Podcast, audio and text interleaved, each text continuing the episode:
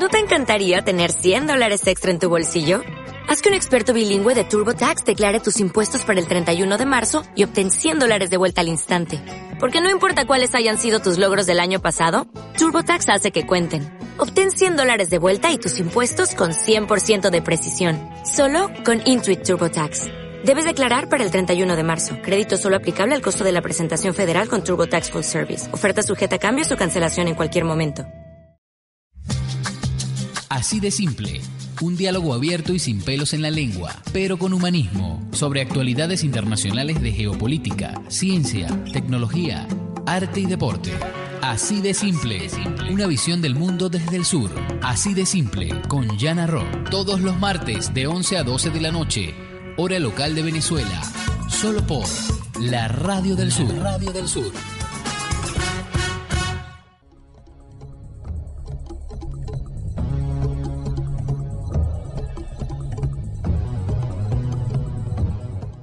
Amigas y amigos de la Radio del Sur y de este programa así de simple, muy buenas tardes, buena noche o buenos días según donde se encuentren. Estamos emitiendo desde Caracas en la República Bolivariana de Venezuela.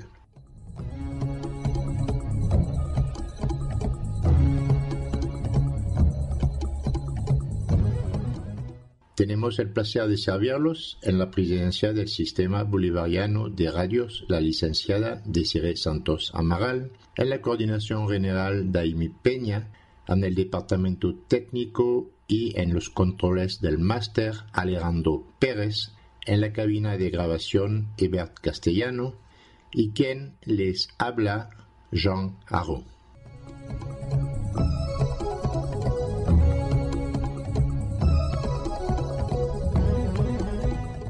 Recordamos que así de simple es difundido por nuestra emisora hermana la Radio Nueva República en México, también difundido en vivo y en diferido gracias a la plataforma Hermes Internacional en su espacio de Bolivarianos Radio.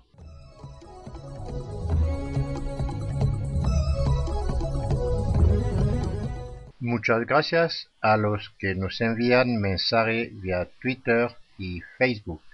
Recordamos nuestro Twitter y Facebook, así simple radio.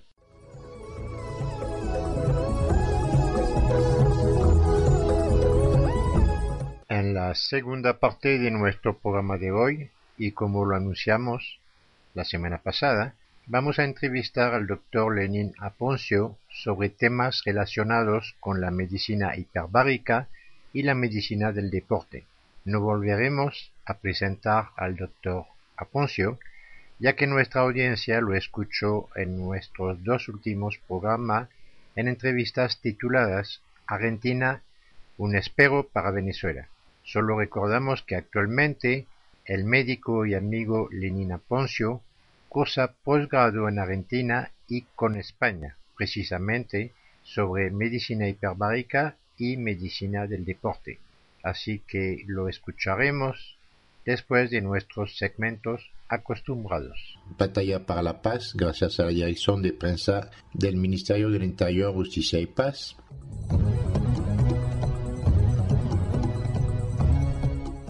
Segmento eléctricamente consciente, gracias a nuestro patrocinante, el Ministerio del Poder Popular para la Energía Eléctrica.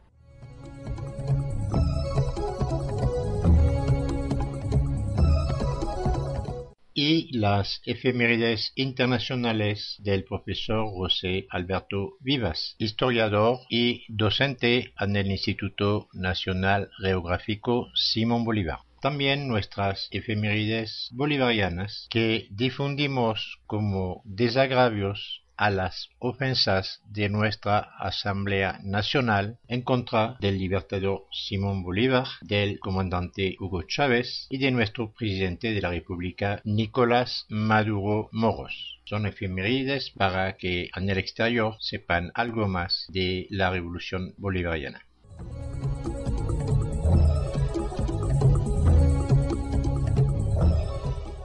Ahora presentamos nuestro segmento eléctricamente consciente que podemos ofrecer gracias a nuestro patrocinante, el Ministerio del Poder Popular para la Energía Eléctrica. ¿Sabes si estás en la banda verde? Estar en la banda verde significa que comienzas a ser consciente de tu consumo de energía eléctrica y que perteneces al 83% de la población que se beneficia del subsidio del Estado. Es ser responsable con el ambiente. Ajusta tu patrón de consumo para el área metropolitana. Hasta un máximo de 500 kilovatios hora al mes. Y conserva este extraordinario beneficio que solo tienes en Venezuela. Entra en la banda verde. Soy consciente. Consumo eficiente.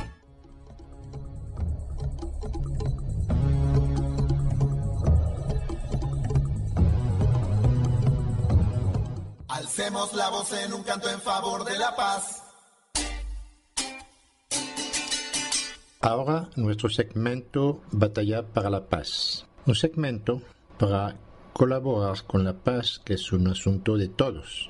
Paz y seguridad que también depende de todos nosotros a medida que somos correctamente informados. También para que nuestra audiencia del extranjero sepa algo diferente de los titulares de sus grandes medios que con frecuencia manipulan las informaciones relativas a la seguridad de nuestro país a fines políticos. Las informaciones que damos no son noticias de prensa, no son interpretadas por periodistas, cada uno con su forma de ver, sino que son notas de prensa del equipo de periodistas del Ministerio del Interior, Justicia y Paz. Son datos, son hechos, son cifras exactas de las actividades de los diferentes cuerpos de seguridad. Alcemos la voz en un canto en favor de la paz.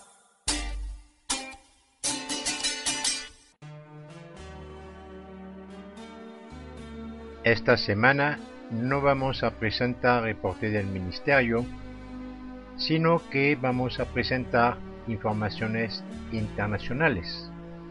Desde Francia hemos observado que periódicos como Le Monde de París o Boulevard Voltaire, también de París, han publicado varios artículos atacando seriamente a Venezuela y en particular al vicepresidente y a nuestro ministro del Interior, Justicia y Paz. Bien, vamos entonces a Francia a ver qué pasa en el campo de la seguridad en este país. Un recién informe se refería a la Fuerza Armada y la policía y exponía preocupaciones de los franceses por el caso de radicalización, pocos numerosos pero inquietantes en el seno de estos cuerpos. El informe menciona que este asunto, que pocas veces se menciona, es portador de numerosas interrogaciones y fuente de preocupaciones para los poderes públicos, porque es una realidad. Legando de todos los medios sociales y la mayor parte del tiempo en ruptura con sus convicciones y las prácticas religiosas de sus padres, jóvenes franceses buscan un marco religioso estable, punto de referencias éticos para su vida cotidiana, estos jóvenes deciden entonces, por algunas y algunos de ellos, de convertirse o de descubrir por la radicalización una religión que no conocen poco o nada. Sigue el informe explicando que el hecho que para cierta cantidad de ellos hayan frecuentado durante años el ambiente de la pequeña delincuencia no explica por qué se convierten de forma repentina y se radicalizan tan rápidamente. Algunas estadías en la cárcel pueden explicar en parte este fenómeno, pero no su conjunto. Sigue explicando este informe. Hay prueba de testimonio de radicalización observados en el seno de las administraciones y de las Fuerzas Armadas. Este tema pocas veces mencionado porque es portador de muchas interrogantes y fuente de reales preocupaciones para los poderes públicos. Es sin embargo una realidad. Así, si los policías y los militares son regularmente las dianas de los atentados terroristas, a veces igualmente ellos pueden ser los autores. El asesinato hace algunos tiempos del embajador de Rusia en Ankara, en Turquía, por un policía que había pertenecido a las fuerzas antidisturbios turcas constituye un ejemplo el más significativo y el más reciente. Sigue el informe. La pregunta es saber si tal acontecimiento sería susceptible de producirse en Francia. Se pregunta la gente. Esta hipótesis muy concreta ha sido tomada en serio y un informe parlamentario ha sido realizado y difundido evocando unos 50 expedientes de radicalización observadas en el seno de la fuerza militar francesa. En 2015, un periodista de Radio France International, que se llama David Thompson, revelaba inclusive que una decena de ex militares, algunos desertores, se encontraban en Siria para hacer la jihad. La situación en el corazón de la administración francesa es, por su parte, tampoco muy clara. El asunto de la radicalización en el seno de las fuerzas del orden tampoco no es clara. Un estudio hace algunos meses reveló que unos 20 casos habían sido detectados en París. Los individuos en referencia eran jóvenes policías, muchas veces provenientes de cuerpos de seguridad. Estos jóvenes empleados de la Policía Nacional y por ser aparentemente pocos numerosos, esos casos no son, sin embargo, menos inquietantes y deben ser realmente tomados en serio. Con esta frase concluye el informe y este tema parece actualmente una preocupación para el pueblo francés. Y en cuanto a seguridad, también en Francia, el ministro del Interior, Bruno Leroux, recordó que el año pasado, es decir, 2016, 26 policías y gendarmes son muertos en servicio y 16.000 han sido heridos. Repito las cifras, para 2016 en Francia, 26 policías y gendarmes muertos en servicio y 16.000 heridos. Y a esto los grandes medios franceses no dedican tanta cobertura como la que dedican a los problemas de seguridad que por cierto tenemos en Venezuela, pero por lo visto no solamente tenemos nosotros estos problemas. Lo extraño que se dedican con tanto empeño a siempre dedicarse a los problemas nuestros. Hasta la próxima semana.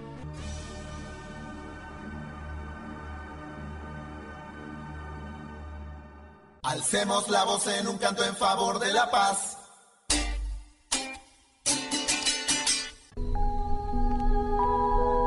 Ahora nuestras efemérides internacionales que nos envió el profesor José Alberto Vivas, historiador y docente en el Instituto Nacional Geográfico Simón Bolívar.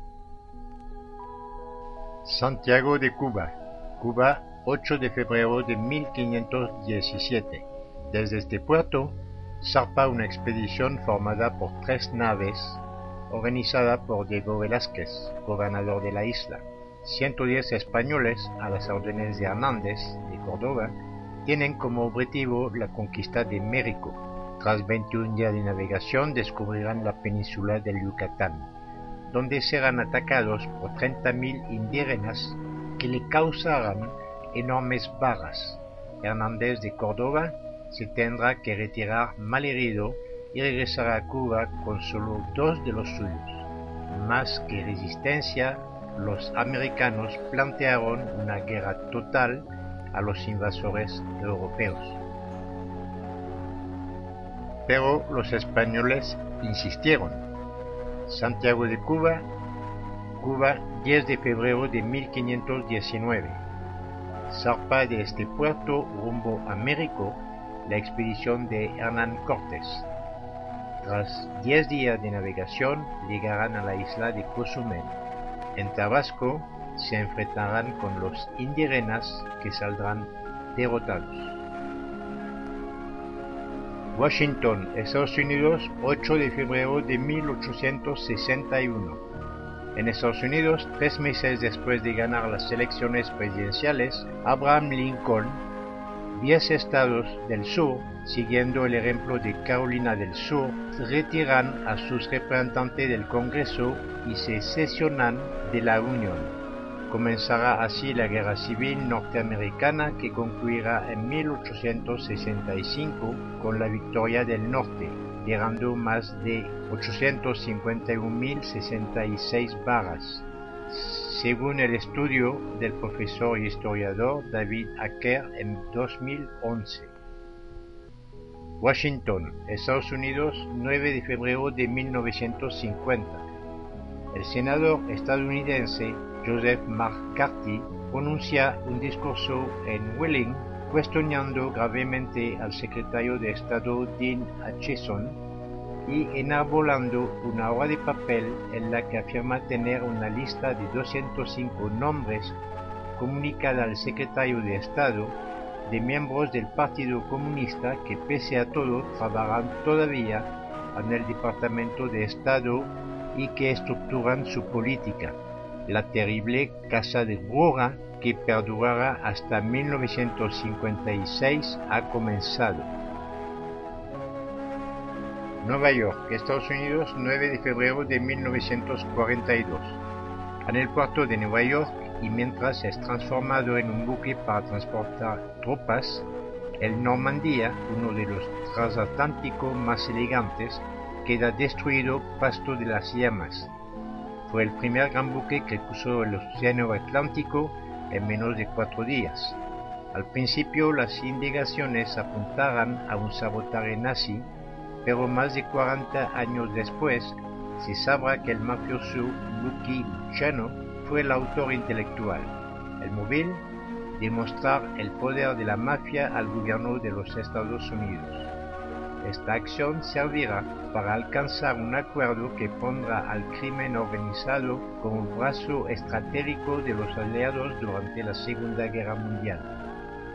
Entonces uno se pregunta, ¿son los Estados Unidos quienes ganaron la guerra o es la mafia de los Estados Unidos?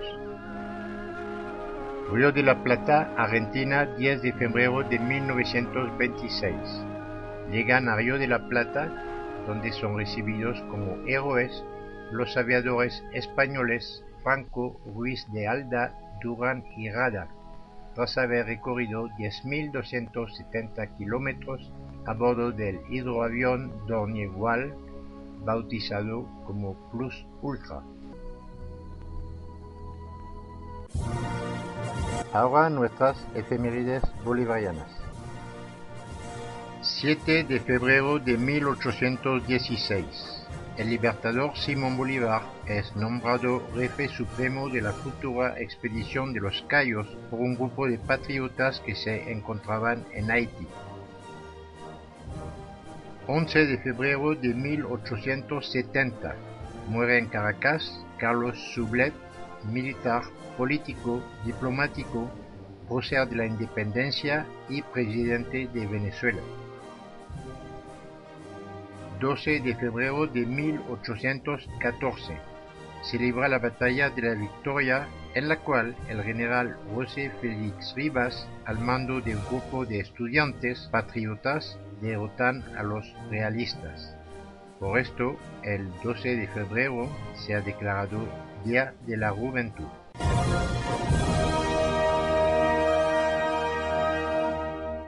Ahora regresamos con la entrevista con el joven médico Dr. Lenin Aponcio, con quien vamos a dialogar sobre medicina hiperbárica y medicina deportiva.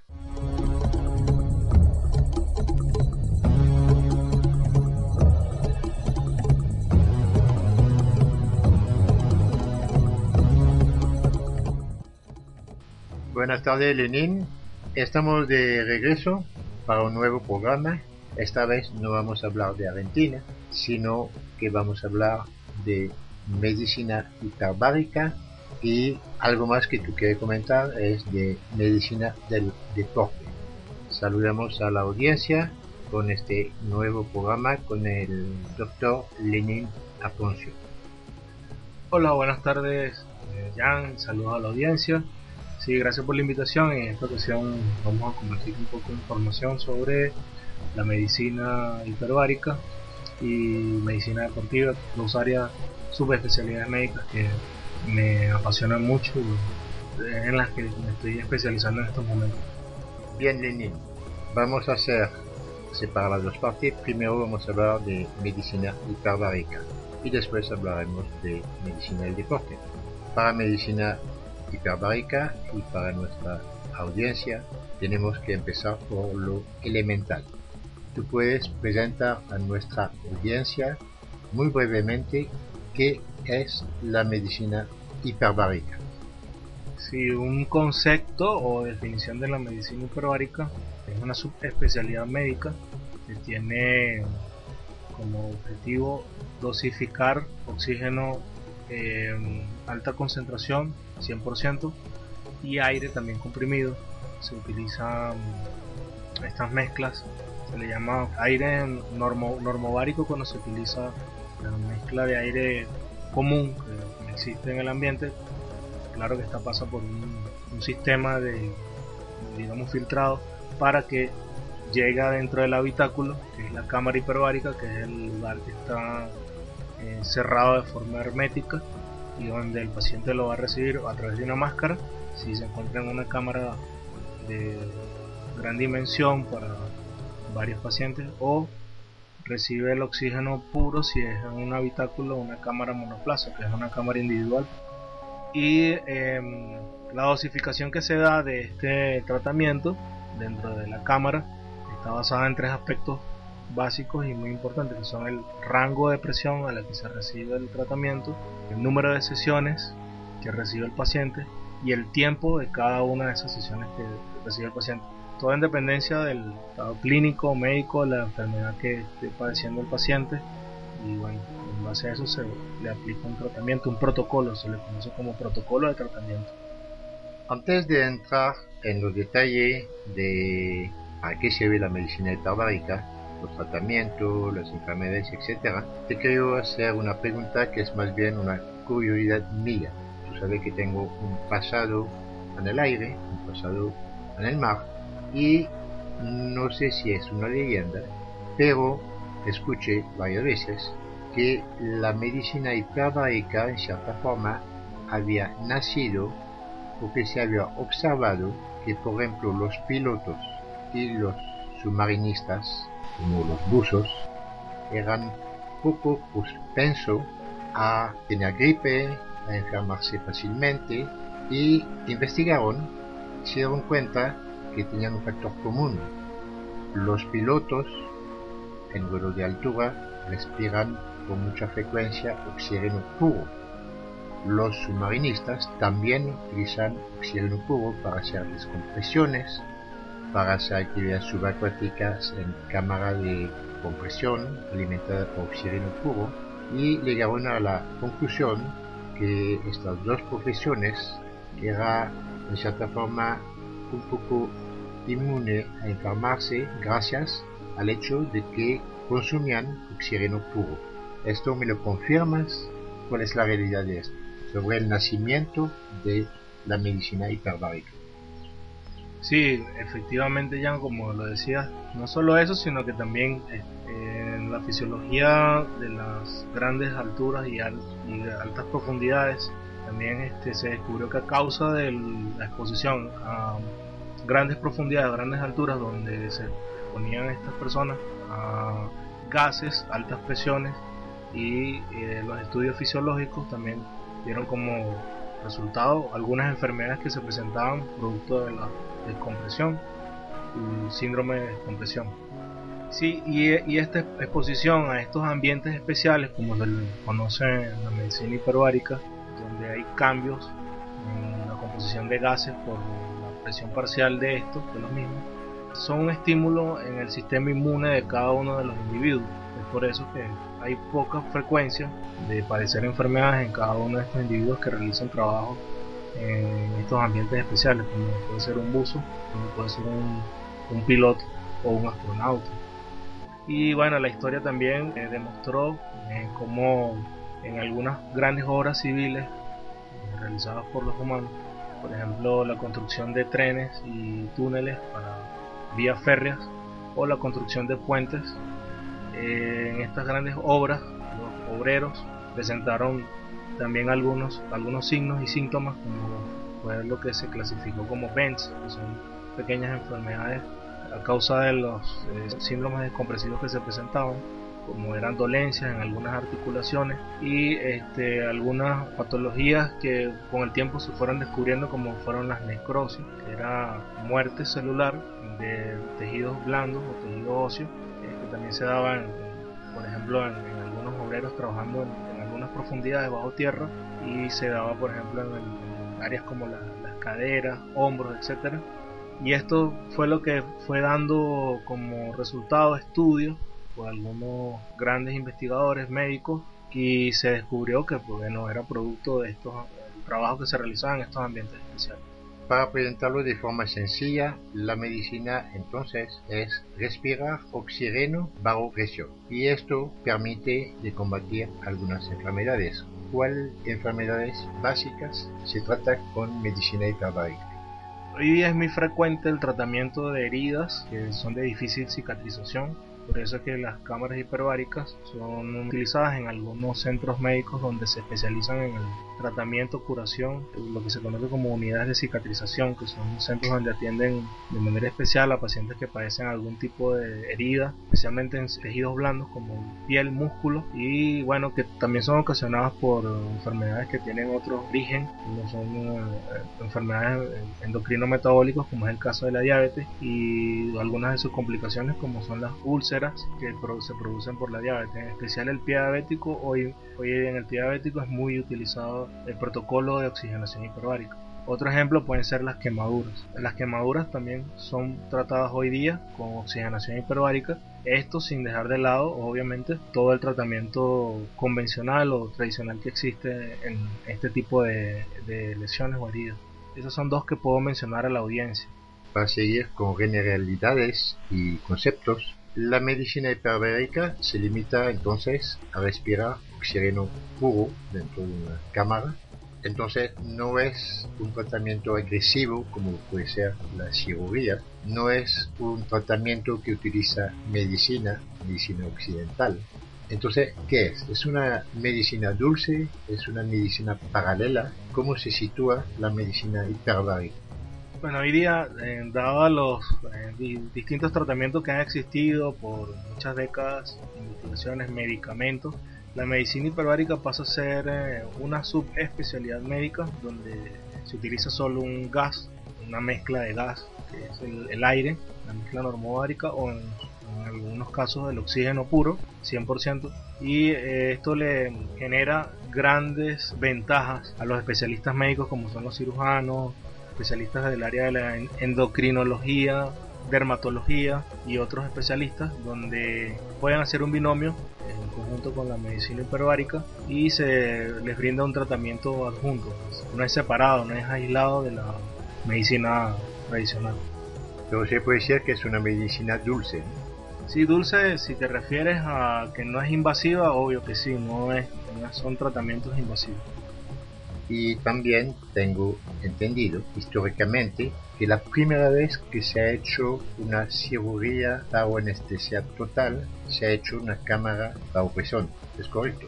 Sí, a principios del siglo XX y también a finales del siglo XIX en Europa occidental y en la Europa del Este, especial también en, en la parte centro como los Países Bajos, hubo muchos investigadores que se encargaron de hacer investigaciones y, pruebas y las primeras cámaras hiperbáricas que fueron inventadas, construidas con materiales bastante rudimentarios, en ellas se experimentó y se hicieron, se utilizaron como quirófanos y los gases utilizados sirvieron como anestesia para eh, hacer alguna cirugía, como era el caso del óxido nítrico que fue utilizado como anestesia. Y el óxido nítrico, bueno, bajo presión en este habitáculo de cámara hiperbárica inducía de forma más rápida la anestesia en el paciente que iba a ser intervenido quirúrgicamente. Por lo que sé y por lo que observé en los diferentes centros hiperbáricos donde te visité en Caracas, yo vi que los principales tratamientos eran aplicados a, por ejemplo, gente que tenían pies diabéticos, mucha gente también que habían tenido cirugía estética para cicatrizar rápidamente, personas que habían tenido fracturas para rápidamente consolidar estas fracturas. Hay una lista básica de las enfermedades que tratan en cámaras hiperbáricas. Sí, aprobadas a nivel internacional por la Sociedad Internacional de Medicina Hiperbárica y Subacuática, existe un estimado de 14 patologías que están científicamente demostrado que los protocolos son eficientes y son los adecuados para tratar estas enfermedades. Ya que hablamos a nivel internacional, también se sabe que hay médicos convencionales que no empujan mucho la medicina hiperbárica en la cual, por lo visto, ven una competencia que le quita clientes. ¿Tú me puedes decir cuáles son los países donde realmente se desarrolla mucho la medicina hiperbárica y cuáles son los países donde tiene poco éxito. Bueno, es bastante difícil saberlo hoy día, ¿no? Pero todavía hasta la década del 90 se sabe que países como Corea del Sur, Rusia, para hablar de Asia, ¿no? O Euroasia, en la parte de Europa tenemos España, tenemos Francia, Italia, son países que han tenido un gran desarrollo en la medicina hiperbárica y en América tenemos Cuba, tenemos Estados Unidos, Canadá y también Argentina, que es un país donde ha habido la presencia de especialistas y Brasil también, la presencia de especialistas que dan la talla pues en cuanto a investigaciones y también divulgación de todos los beneficios y las bondades que tiene esto como especialidad médica. También sé que los tratamientos hiperbáricos ya no estamos hablando de medicina, sino de tratamiento, se aplican a deportivos y personalidades. Ha sido muy divulgado, por ejemplo, que Michael Jackson tenía una cámara en su casa para mejorar sus condiciones de vida y la memoria. Y hay mucha gente que utiliza esto. Otros piensan que permite renovecer. ¿Cuál es la realidad de esto? Sí, bueno, digamos que hay unas bondades que son más, eh, pronto son tomadas más de la parte de la cirugía estética, cirugía plástica, como es también el proceso de rejuvenecimiento. Se trata de retardar un poco el proceso común de envejecimiento que tenemos por ley todos los seres humanos. Sí, es muy usada en la medicina estética por esto, ¿no? Porque el uso del oxígeno a altas presiones hace que estimule los radicales libres, que son, son un factor fundamental en la vida de nuestras células y que participan en el mecanismo de muerte celular programada, que es la, forma natural en como nosotros vamos a ir envejeciendo hasta el último día de vida que vamos a tener como seres vivos. Y esa es la razón por la cual eh, tiene mucha demanda en el área de la medicina estética y cirugía plástica. Volviendo a la parte deportiva, también se sabe que, por ejemplo, el equipo de fútbol del Real Madrid se somete a sesiones en cámara de compresión. ¿Eso es cierto?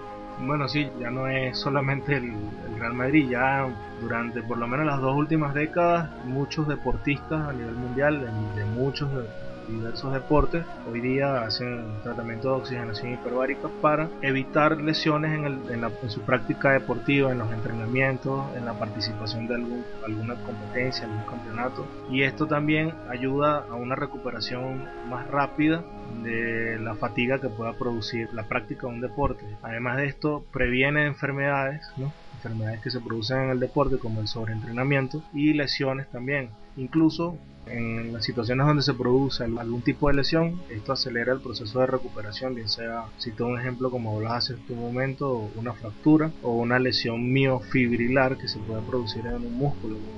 Ya entramos en el deporte a través de la medicina hiperbárica. Háblame ahora de medicina del deporte. ¿Cómo se define la medicina del deporte? Mira, la medicina del deporte es una especialidad médica también, donde el médico participa como acompañante del staff o equipo de personas que giran en torno a un atleta, no solamente un atleta de alto rendimiento. El médico deportivo también tiene una participación muy importante en lo que se refiere a la educación física y actividad física. O sea, un médico deportivo no solamente trata a atletas de alto rendimiento deportivo, a atletas que realizan grandes marcas o están en los grandes eventos internacionales del deporte. Es un asesor, es un entrenador también, ayuda, orienta a las personas que tienen un plan de, trabajo, una planificación en su práctica deportiva o su práctica de una actividad física diaria y es un profesional que tiene una participación muy especial en todo lo que se refiere a calidad de vida de unos individuos eh, dentro de la sociedad, dentro de una comunidad. De las dos cosas, tú me puedes situar cómo está Venezuela en estos momentos tanto en medicina hiperbárica como en medicina del deporte. Sí, hasta el momento, bueno, en nuestro país contamos con algunos especialistas de ambas especialidades médicas. Lamentablemente no hay formación académica en nuestro país en ninguna de las dos áreas. Muchas personas, algunos colegas, amigos que se encuentran en el país, bueno, afortunadamente han tenido la posibilidad de ir fuera del país a recibir formación y yo soy uno de esos médicos venezolanos que estoy comprometido con que en un futuro a mediano o largo plazo en nuestras universidades, en nuestras instituciones, eh, pueda haber eh, docentes, gente capacitada para formar y tener pues una generación de profesionales médicos que vengan a atender estas áreas que aún están muy desasistidas en el país y que bueno se les ofrecer muchas ventajas a nuestro país, a los atletas, en este caso el deporte venezolano y a la salud en el país, al sistema público nacional de salud. Bien, una preguntita de detalle. La medicina del deporte se transforma para la preparación de un atleta para competir. Ahora, cuando este atleta tiene un accidente, se transforma en herido, por ejemplo, ¿Hay una medicina especial para tratarlo o ya es un paciente normal que se trata como cualquier otro? No es un paciente normal que se trata como cualquier otro paciente. Un atleta, eh, hablando de un atleta de alto rendimiento, que una de nuestras aristas dentro de la medicina del deporte, el mismo hecho de que sea un atleta de alto rendimiento ya es un individuo que es totalmente diferente a cualquier individuo dentro de la sociedad, porque requiere no solamente una planificación en su práctica o entrenamiento deportivo, sino que requiere también una alimentación distinta a un individuo normal, digamos, común y corriente. Requiere también una atención desde el punto de vista psicológico, que es también especial. Y requiere además la intervención de otros especialistas de otras áreas que deben atender y deben darle orientación, como es muy importante la presencia de un nutricionista o la participación de un antropólogo físico, la participación de un odontólogo que pueda observar toda la parte de su aparato masticador, la participación de un psicólogo deportivo, un fisiólogo y profesionales de otras áreas que deben trabajar en un equipo de manera integral para la atención de este atleta de alto rendimiento, si nos referimos solo al alto rendimiento deportivo. Volvemos a Venezuela. ¿Tú tienes una estimación de cuántos médicos especializados en medicina hiperbárica hay en el país? No, no, no. Desconozco algunos colegas amigos, dos, tres con los que casi siempre hemos compartido acá en el país, pero no conozco, no tengo una, un estimado, una estadística, no sé, la desconozco. Ahora, en pacientes hay bastante, porque por ejemplo el centro hiperbárico del Hospital Naval, Catialamar, varios consultorios aquí que tienen varias cámaras, inclusive hay una cámara hiperbárica en Copichuna, y son cámaras multiplaza que llevan hasta 8 pacientes y siempre están full y a la gente le cuesta conseguir cupos. Sí, es un tratamiento que, entre otras cosas, es muy costoso y el mantenimiento de los equipos también es de muy alto costo. Eh, hasta hace pocos años el Instituto Nacional de Espacios Acuáticos tuvo una iniciativa de instalar varios equipos en varios centros hospitalarios y tenía como intención o tiene como intención justamente saldar esta gran demanda que tiene esta especialidad ahora en el país, dadas las ventajas que, que hay para los pacientes en cuanto a evitar amputaciones, evitar el tratamiento con medicaciones muy costosas o que son de difícil acceso o que son medicaciones muy agresivas también. Y eh, como es el caso de la cirugía, vuelvo y repito, la, intervención de la cirugía y como lo trágico que puede ser una amputación, por ejemplo.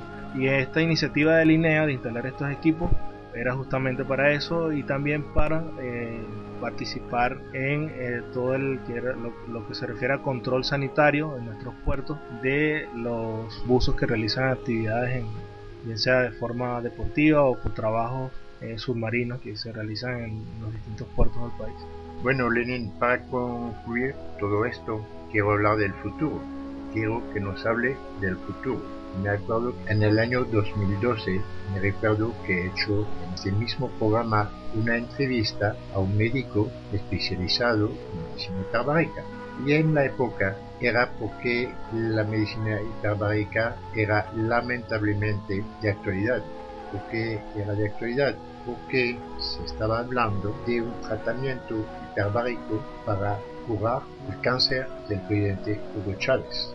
También en esta época, con este médico, se explicó cómo se utilizaba la medicina hiperbárica, una cámara hiperbárica, para los operadores del topo.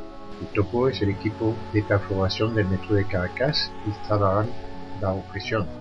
Y este médico también me mencionó que estaba haciendo esfuerzo para que en una universidad se implemente la formación en medicina hiperbárica. ¿Qué hay de todo esto? ¿Qué hay hacia el futuro? Bueno, en la actualidad eh, no tenemos, como te decía al principio del programa, no tenemos formación académica, no existe en nuestras universidades o institutos de investigación acá del país, no existe como especialidad o estudios de posgrado, no, no, no lo hay, tanto medicina hiperbárica como medicina del deporte. He visto algunas iniciativas bien interesantes, como recientemente el ministro del Deporte Mervyn Maldonado eh, hizo algunos anuncios en reuniones con autoridades de Cuba para tratar algunos temas como es el caso de la medicina del deporte eh, como especialidad ¿no? acá en el país. Y bueno, sería interesantísimo, sería muy provechoso para nuestro país tener médicos formados en esta área, ¿no? la gran inversión que se ha hecho en obras para el deporte, en infraestructura y la atención que se le da hoy día a los deportistas venezolanos para que asistan a, eventos del ciclo olímpico y campeonatos por distintas especialidades deportivas en cuanto a la medicina hiperbárica, hay algunas iniciativas privadas que se han dado en el país, avaladas por instituciones extranjeras, como el, caso de algunos cursos y diplomados, pero aún no hay algo institucionalizado en el país que se sea otorgado por la Academia Venezolana. Y bueno, esperemos que ojalá en el futuro esto se desarrolle. Bueno, muchas gracias Lenin, ya sé que te vas para Argentina y bueno, cuento contigo como corresponsal allá para hablarme del espero Argentina para Venezuela, para evitarnos que tengamos un, un Macri criollo. Muchísimas gracias a la audiencia de la Radio del Sur y bueno, eh, saludos a todos. Hasta otra próxima oportunidad. Muchas gracias, Jan, por la invitación al programa. Y yo, honrado de haber comprobado que soy padrino de alguien que se preocupa para el futuro de este país con el espíritu de una patria grande y un nuevo mundo posible. Gracias Lenin. Y suerte en tu formación en la Argentina. La Radio del Sur presentó, así de simple, algunos latidos de la patria grande y del mundo. Así de simple.